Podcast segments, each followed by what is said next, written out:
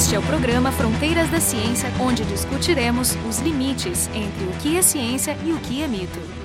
Sem dúvida, a erupção vulcânica mais famosa da história foi a do Vesúvio, no ano mais 79. Essa erupção, ela cobriu com cinzas ou lava cidades muito conhecidas como Pompeia e Herculano. A tal ponto que, por exemplo, o nome Pompeia foi esquecido. As pessoas se referiam como Latività à cidade. Hoje a gente vai conversar então sobre esse complexo sistema vulcânico que existe na região do Golfo de Nápoles, onde o Vesúvio, que é o lar da marga patológica, não é a maior fonte de risco daquela região.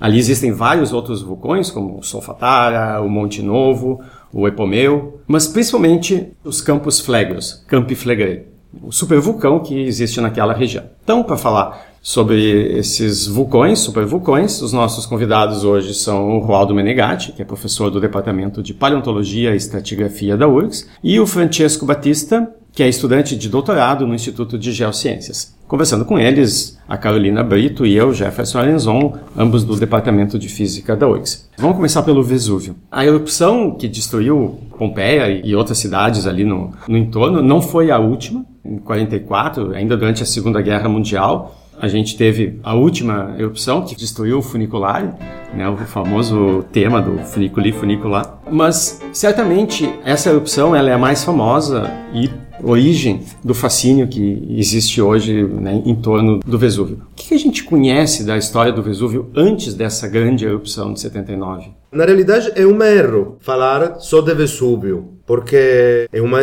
estrutura mais complexa do que parece. É um conjunto de uma grande caldeira colapsada que a gente conhece com o nome de Monte Somma, dentro do qual foi crescendo a estrutura, o cono do Vesúvio. Então a gente fala de Vesúvio, mas na realidade teria que falar de uma estrutura que é um conjunto, o Monte Somma Vesúvio. É, de fato, as imagens do Vesúvio que tem se sempre em duas postais, tem dois picos, né? Dois um picos. é essa cratera. A maior o é o. Monte Somma, nós falamos de Vesúvio, mas a estrutura menor é a mais jovem. Menor é, no sentido de diâmetro, porque menor, ela é mais alta. Menor no sentido de diâmetro, claro. Olhando da, a foto da cima, com uma fotografia aérea, dá para reconhecer uma estrutura bem maior, que é constituída pelo esqueleto. O que sobrou do colapso da, da caldeira do Monte Somma há uns 22 mil anos atrás, e depois você consegue ver uma estrutura bastante menor, que é o Vesúvio. Isso é uma coisa que eu ouço falar, e pelo que tu disseste agora está errado, que o colapso do, do Soma teria ocorrido na erupção de 79. Então é, é mais antigo. Sim,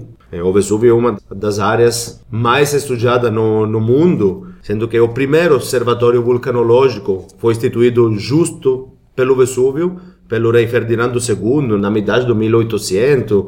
E não, a erupção do 79, na realidade, foi, com certeza, a mais importante da estrutura do Vesúvio. Mas parece que os produtos mais antigos relacionados com o Vesúvio, e isso é possível estudando os minerais, os elementos químicos presentes nas rochas e coletados em vários afloramentos ao redor da estrutura, tem uma datação de mais ou menos 4 mil anos. Então tem um, mais que 15 mil anos de diferença entre o colapso da estrutura do Monte Somma e os primeiros, até agora. É porque existe uma representação do Vesúvio, que foi descoberta em Pompeia, que mostra um único pico. Aí aparece a dúvida. A questão é que de Pompeia, a cratera do Soma fica atrás do Gran Cono. Talvez só uma coisa de Então, É perspectiva. de perspectiva. Vários cientistas e filósofos ou artistas que na história visitaram uma região, falando como geólogo e de geologia.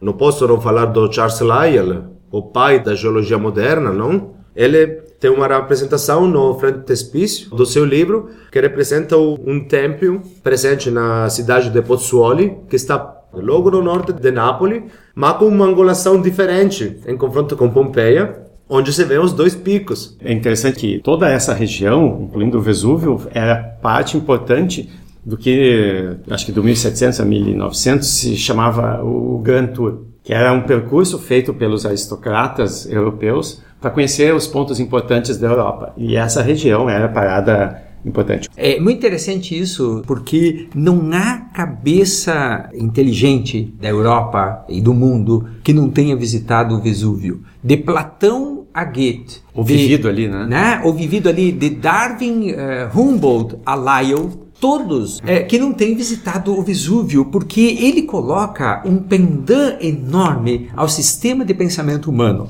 No seguinte sentido, nós pensamos que sempre que esse mundo foi feito para ser habitado pelos humanos e que ele é perfeito para a habitabilidade humana. E, bom, levamos nossa vida, as civilizações cruzam os tempos, mas de quando em quando há um Vesúvio, quer dizer, há uma extrusão vulcânica poderosa capaz de soterrar civilizações, cidades e, por fim, destruir o, o nosso habitável mundo. Então, o vulcão Vesúvio, desde Platão, Aristóteles, ele tem sido um contraponto a uma ideia de que esta Terra ela tem, digamos, um concurso uniforme, lento, gradual para a vida humana. O Platão e o, e o Aristóteles já tinham suas teorias sobre o Vesúvio, né? Mas é a partir de 79 depois de Cristo, com a extrusão pliniana, né, descrita por Plínio Jovem, que nós passamos então a ter uma descrição observacional dessa extrusão. Essa talvez foi a primeira descrição geológica ao vivo. Sem dúvida. A do Plínio- A do Plínio Jovem. É, porque o Plínio Velho morreu na explosão. Ele morreu da explosão. O Plínio Velho era um grande naturalista romano, né? um grande nome das ciências romanas. Ele escrevia na época uma enciclopédia. A enciclopédia dele tinha algo assim em torno de 20 volumes, com mais de 20 mil fatos coletados. E então a, a esposa dele, no dia 24 de agosto de 79 depois de Cristo, depois do almoço, chama ele e diz: Veja, tem algo acontecendo ali na Baía de Nápoles. Então é a explosão do Vesúvio que iniciou em torno do meio-dia e diz a lenda né, que ele pega um barco e vai ao encontro da explosão vulcânica né, e é, portanto, ah, engolfado né, pelas cinzas e morre eh, nesse trajeto. Foi a, a última observação que ele fez.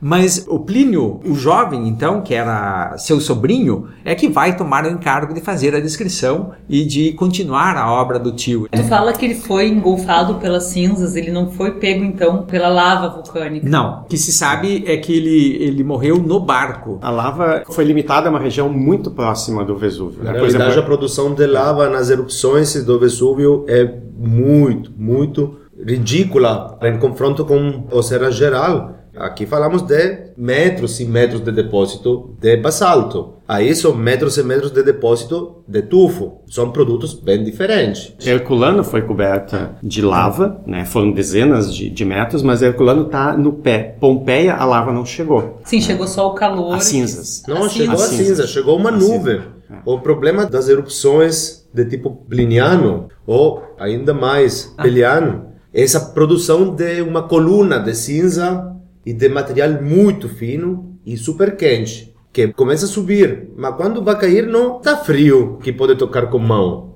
Igual tem um calor intrínseco importante, é uma massa, é um volume de cinza.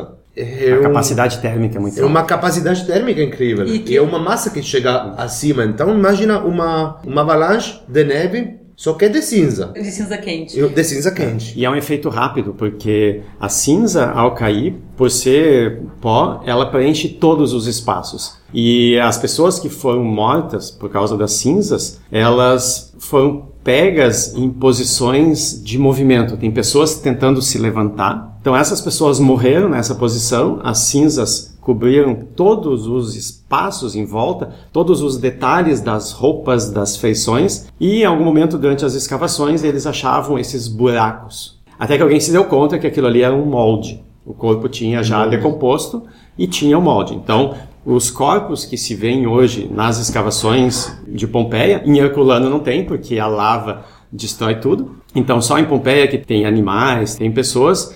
Eles fizeram um molde, preencheram de gesso esses buracos e se consegue perceber detalhes das roupas, detalhes das expressões. É um museu terrível ao, ao ar livre. Quase Sim. um museu horror. É, sim. É, e e um horror de verdade, que foi a extrusão do Vesúvio. Né? Pessoas abraçadas. É, sim, foi um horror de verdade, porque ela, ela inicia ao meio-dia do dia 24 de agosto e ela encerra às 8 horas da manhã do dia seguinte. E nessas eh, de 19 horas acontecem todos os horrores que se pode imaginar. Iniciemos pelo começo. Então, no começo da extrusão, foi uma pluma e uma coluna muito grande de cor branca, basicamente composta por gases que são vapor d'água. Essa primeira fase, então, são cinzas, vapor d'água. As pessoas estão olhando, estão avaliando se isso realmente oferece perigo. Isso foi então até as 8 horas da noite. Sem A- falar da atividade sísmica, Roaldo, que acompanhou Claro, e isso- introduziu tudo. Muito bem colocado. Mas as pessoas avaliaram nesse momento de que o fenômeno não apresentaria grandes perigos. Até porque né? tinha três séculos de estabilidade, né? É. Até aquele momento. Do ponto de vista da geologia moderna, né, já seriam sinais evidentes de que haveria de se evacuar a área. Mas a partir das 8 horas da noite, a atividade sísmica aumenta e a fumaça, né, a coluna, em vez de ser branca, ela passa a ser preta e passa a ser muito mais alta. né? Então a, a coluna que devia ter da ordem de 10 quilômetros, ela passa a ter 22 quilômetros de altura. Tive um comportamento de supervulcão. é, o que se diria, né, a explosividade 6, que é a explosividade pliniana, né, ela não é pouca coisa. E essa coluna, então, ela chega a uma altura de 22 quilômetros, onde ela se abre, ficando com uma forma de um cogumelo, ou como descreveu o Plínio Jovem, de um pinheiro. E durante, então, das 8 horas da noite até a madrugada, mais ou menos a uma hora da manhã, quando ela atinge o máximo, então imagine esse cogumelo que está sendo empurrado pelo vento de noroeste para sudeste, atingindo então a pluma Pompeia, e caindo então cinzas, bombas, né? Bombas são pedaços de lava quente e também ejetólitos, fragmentos mesmo de rocha, começam a cair sobre Pompeia. Esse foi o Aí- começo da fase pior, quando se entra na, no momento hidrotermal e magmático junto. Possivelmente o contato com níveis que continham água ou o ar mais frio no momento que quebrou a rocha e entrou em contato com o magma. Até É. esse momento era uma chuva de cinza. É. Não era a cinza que preservou até hoje o sítio de Pompeii. Era uma chuva de cinza, como qualquer erupção do Etna que seja um pouco mais forte que produz um pouco de cinza. E nessa altura já na tinha também a ejeção dessas pedras pomes. Eu li uma obra de ficção, né, descrevendo, que tinha uma ejeção de uma grande quantidade dessas pedras. Elas são porosas, parecem essas vermiculita que se usa em jardim, que são porosas e flutuam na água. Então, essas pedras caindo na água, elas inviabilizaram o escape pelo mar, porque os barcos não conseguiam passar. Sim, a pedra pome se tem que imaginar como um lapilo de um tamanho maior. Lapilo de costume tem milímetros até centímetros. Não é um produto de cinza compactada. Caiu É uma imagem água. sugestiva, mas quanto real. É muito sugestiva. Então, a uma hora da manhã, quando as pessoas podem estar se dando conta de que algo mais grave está acontecendo, elas já não conseguem ir para a rua mais. Bombas estão caindo, grandes construções estão incendiando. Realmente não dá mais para fugir. E a cidade, então, da uma hora da manhã até mais ou menos às seis horas da manhã, ela vai se soterrando, sendo coberta de cinzas. Mas o pior ainda estava por acontecer. Perto do amanhecer, em torno das 6 horas da manhã, essa gigantesca coluna de 22 quilômetros de altura, ela começa então a colapsar. né? Então imagine uma, uma coluna de 22 quilômetros caindo né? e se empilhando. E ela vai se empilhando e ela vai escorregando pela ladeira sul do Vesúvio e vai então varrer Pompeia. Quer dizer, a essa altura já não havia mais ninguém vivo ali. Mas por ter sido soterrada de cinzas e não de lava como Herculano, foi algo que facilitou muito as escavações. Então foi muito mais fácil cavar Pompeia do que Herculano. Se começou a escavar antes, se estragou mais, porque se usaram técnicas mais antigas, teve mais piratas roubando material. Herculano é muito mais preservado como escavação do que Herculano Pompeia. é mais preservado. É. É mais difícil cava- escavar no, Porque no As escavações são mais recentes. na rochas É. dura, que não numa, num tufo. Um tufo, um Herculano. tufo consigo escavar com uma faca de cozinha.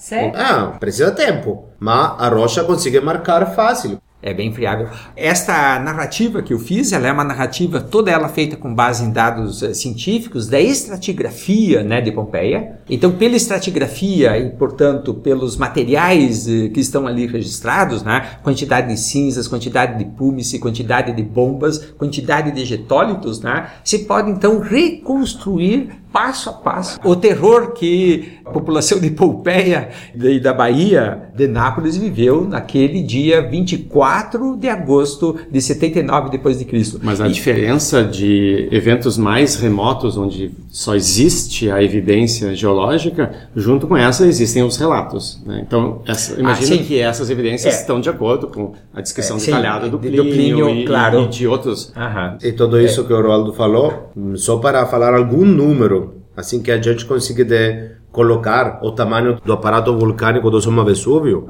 ele tem uma altura máxima de 1281 metros, menos que 1300 metros, onde o Etna, que o Etna é o maior da, da Europa, tem mais ou menos 3350 metros acima do nível do mar, que em confronto com o vulcão maior das Hawaii, que é o Mauna Loa, só fora do nível do mar tem 4.170 metros, mas suas raízes estão lá no fundo do oceano, em 5 mil metros. Então são 9 mil metros de vulcão total, maior que todo o Everest. Então tudo isso que aconteceu em Pompeia, Nápoles, Herculano, toda essa região, foi produzido para um vulcão que não é tampouco entre os maiores um pequeno vulcãozinho. Um, pequeno um vulcãozinho. Até jovem. Mas o fato de ter ocorrido numa região habitada e não no meio do mar é. Porque os vulcões do Havaí, quando com certeza, apareceram, não tinha certeza. nada ali. Foram eles que criaram Isso, com certeza, claro.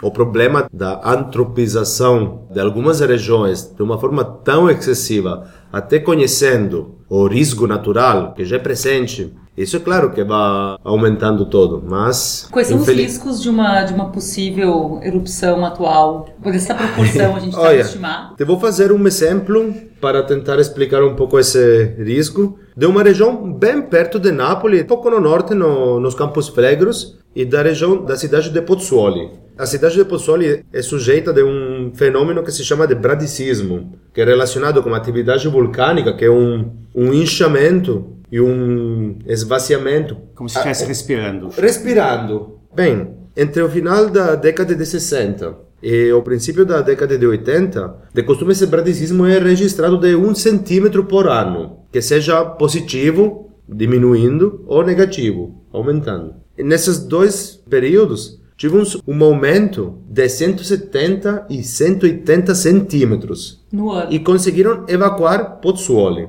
uma cidade bem pequena, que não tem uma área metropolitana incrível, qual poderia ser hoje a área de Nápoles, apesar do feito que Pozzuoli é incluída na área metropolitana de Nápoles, mas ao lado teria onde fugir. Pozzuoli é a última parada do metrô. Isso é. Então quer dizer que estava prestes a acontecer uma erupção naquele local? Talvez ou... poderia ser uma erupção, talvez poderia ser só uma saída incrível de gás, e talvez tudo isso não aconteceu para Aliviar. lugares de saída da pressão do gás no fundo do mar. Tem pontos lá no Golfo de Nápoles, de Pozzuoli, que tem saída de gás. Imagina conseguir a evacuação de uma área metropolitana, qual pode ser Nápoles, e outros centros habitativos ao redor da montanha e que já está subindo acima da montanha. Sim. Infelizmente não é. tem toda essa cultura do pensamento, ah, aconteceu uma vez, pode acontecer outra é. vez. As fotos noturnas do Vesúvio se consegue enxergar o princípio da subida do vulcão.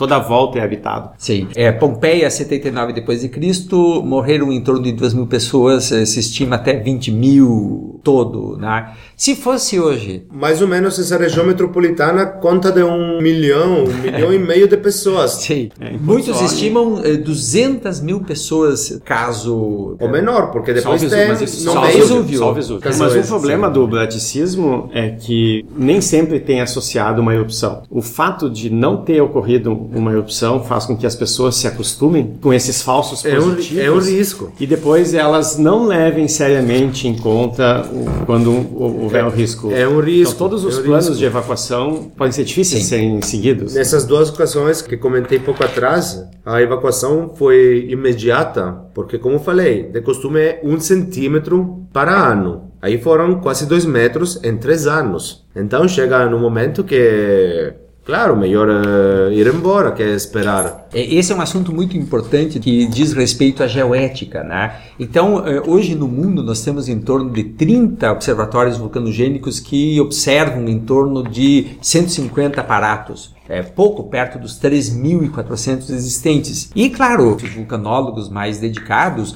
é, sabem muito sobre sinais, evidências de extrusões eminentes. Né? O problema todo que nós, enquanto comunidade científica, estamos tendo é como então transmitir isso para a, sociedade e as estruturas de organização social que, em geral, não conseguem acreditar nas premissas, enfim, nos modelos eh, geológicos. Esse problema é um problema sério de geoética e ele vem de longo termo. É, quem primeiro levantou essa questão foi William Hamilton, que foi no século XVIII quem mais estudou Vesúvio, e ele se deu conta em que era necessário ter uma vinculação do conhecimento dos vulcões com as estruturas sociais. Então, como levar o conhecimento do funcionamento dos vulcões, do risco vulcanogênico em áreas superhabitadas hoje, como é o caso ali dos Campos Flegres e do Vesúvio, né, é o nosso problema central, porque todas as áreas vulcanogênicas são, em primeiro lugar, belíssimas, de paisagens indizíveis,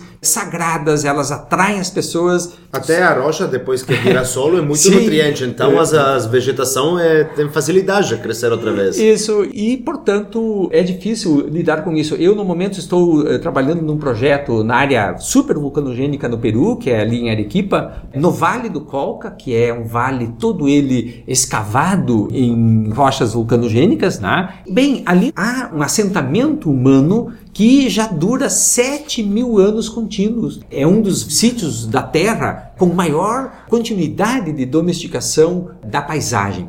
Bem, nesse momento está o Sabancai com uma extrusão leve de cinzas e gases, mas já está atingindo uma pequena comunidade que se chama Cabana Conde. Então eu fui lá com toda uma equipe, né? Então chegamos nós geólogos dizendo, olha, está um risco iminente. E a população olha e diz, bem, nós estamos aqui vivendo há 7 mil anos. E também tem a questão do Estado, né? O Estado também tem que fornecer uma saída para isso aí. É. que falar com a população, saiam daqui, vão para onde? Isto. Então, eh, é um momento para mim muito interessante de aprendizagem, porque nós estamos tendo então que ali lidar com um etnoconhecimento, junto com o conhecimento científico e aí procurar soluções muito mais complexas e muito mais interessantes do que simplesmente dizer evacuem. Se tu acha complicado lidar com são quantas pessoas nessa comunidade? Ah, é uma comunidade pequena de, de 4 mil pessoas. Então agora escala isso para a região de Nápoles. É. é Onde mas... até se perdeu muito do conhecimento da terra que é um pueblito do interior do Peru. Muito menos relacionamento e amor pela própria terra, numa grande cidade, numa grande área urbana, em confronto com pequenos centros rurais. Até porque o, a própria questão do patrimônio, né, existe um patrimônio acumulado ali no campo, tu diz, bom, eu transfiro um pouco para cá, Sim. um pouco para lá, é um custo, além, não estou falando nem do custo humano, né, mas no custo, no custo econômico de fazer essas transferências. Claro. Mas na região de Nápoles, é. eu já ouvi também dizer que o maior estrago não ia ser nem a erupção em si, mas o caos criado com a perspectiva da, da evacuação. Né? Isso das seria o pessoas problema. tentando fugir, é. carregar. Isso seria o problema. Não sei se tem, existe um termo em português para falar que mais que infelizmente, próprio de uma forma triste, esse é um problema de vários lugares da Itália. Não posso falar para outras regiões da Europa, mas com certeza de vários lugares da Itália, sim. É um problema é de circulação, é de ter um plano de emergência que na real não sei até que ponto seria aplicável, porque as cidades têm, os centros históricos sobretudo, têm uma articulação, uma geometria que não dá para atuar um plano de emergência que até prevê a área mais periférica onde as estradas são novas, por exemplo, e maior, então permite um trânsito maior. Imagina no centro de, de Nápoles, onde você morou. É, não, uma evacuação viu. imediata seria um, um desastre. Né? Se fosse antecipado, por exemplo, olha, a gente tem indícios de que daqui a um mês vai ocorrer uma explosão, temos um mês para evacuar. É Isso é, é outro coisa. problema da é. Itália, não sei como funciona aqui no Brasil, mas o povo todo pensa que o geólogo tem a esfera de cristal, que nem a maga patológica, e que tem a, a capacidade de prever. Na realidade, o geólogo, como qualquer cientista que trabalha numa área de risco, pode prevenir de alguma forma, que é ter algumas dicas para o momento de emergência. Tem um terremoto, não se pode prever, mas se pode prevenir o dano que ele faz. É uma construção boa, é cuidar de atrás de uma coluna importante do prédio. O nosso trabalho é estudar esses eventos que foram no passado que sigue sendo todo dia em várias partes do mundo e que nos fornecem vários dados. O Rualdo, no outro episódio, falando de supervulcões, de produtos vulcânicos, falou de, do tipo de produção que foi o vulcanismo que produziu a Serra Geral e falou como, em princípio, foi efusivo para chegar no final num vulcanismo de tipo explosivo. É a mesma história que aconteceu no 1944 com o Vesúvio. Essa é a evolução que está dentro de um vulcano. E aqui temos um registro geológico, é quase do Cretáceo, 130 milhões de anos. Lá é hoje, em confronto com 130 milhões de anos, 1944, 75 anos atrás, é hoje. Sim, uma explosão que destruiu Mas, aviões. para 12 dias, entre o 17 até o 29 de março, e até o dia 22, então justo no meio desse período de, que foi a última atividade eruptiva do Vesúvio, a gente viu antes uma atividade de tipo efusivo, com um produto então que ia descendo devagar no lado do Monte Vesúvio e por muita sorte não chegou onde estavam a maioria das casas ao redor da montanha, chegou numa vale entre o Monte Somma e o Monte Vesúvio. Soma agora funciona como uma barreira, inclusive. Agora uma natural, barreira né? natural quando a erupção sai, Sai. daquele lado. Mas depois desse, se passou para um evento explosivo de quase uma semana. Um evento com uma coluna de cinzas importante. Tem uma quantidade de fotografias incríveis. É. um pequeno espelho de uma semana, 10 dias de história geológica e antrópica até da Itália, que tem uma história igual, só muito mais comprida ao longo do tempo, que se encontra aqui no, na Serra Geral. De anos. Vas a ver. Em quantas outras áreas no mundo temos uma evolução vulcanológica pelo mesmo cono vulcânico que começa de uma forma e muda para outra. Claro. É, Isso que ele está dizendo significa que um, um mesmo aparato vulcânico ele pode começar, digamos, no índice de explosividade 2, 1 e durante sua vida né, ele pode ser 7, 6 ou ao contrário. Quase no né? mesmo momento. ou, numa ou semana, às vezes numa sim. semana passar de 2 para 5. É, exato. Então, nós geólogos temos que saber muito da história né, exclusiva de um vulcão para poder saber se ele está tendo comportamentos diferenciados. Nem sempre os vulcões têm o mesmo comportamento.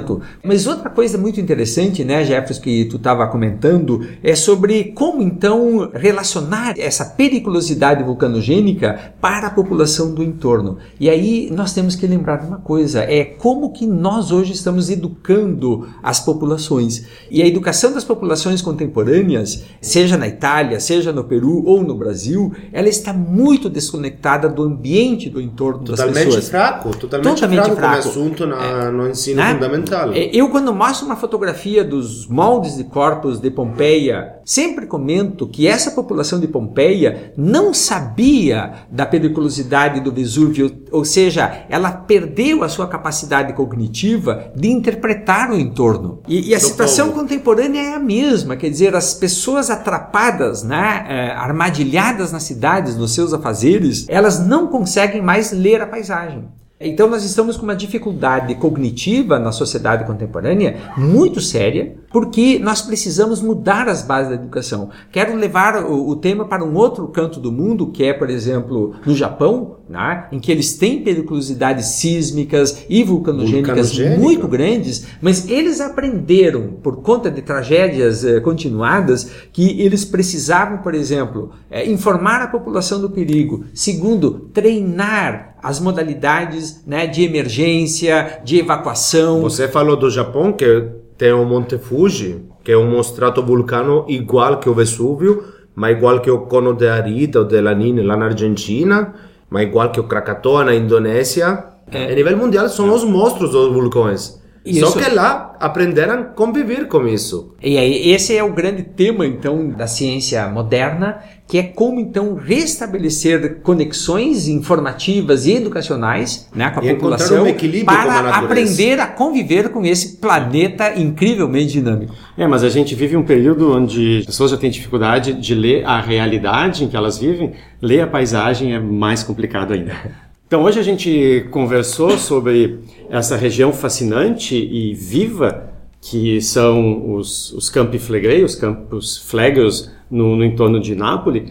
Então é uma região que permite né, um estudo não só vulcanológico, como antropológico do passado e do futuro e consequências de, de toda essa dessa área. Então, nossos convidados hoje foram o Roaldo Menegatti, que é professor do Departamento de Paleontologia e Estratigrafia da URGS, o Francesco Batista, que é estudante de doutorado do Instituto de Geociências. Obrigado pelo convite, Jefferson. E conversando com eles, a Carolina Brito e eu, Jefferson Arenzon, ambos do Departamento de Física da URGS. O programa Fronteiras da Ciência é um projeto do Instituto de Física da URGS.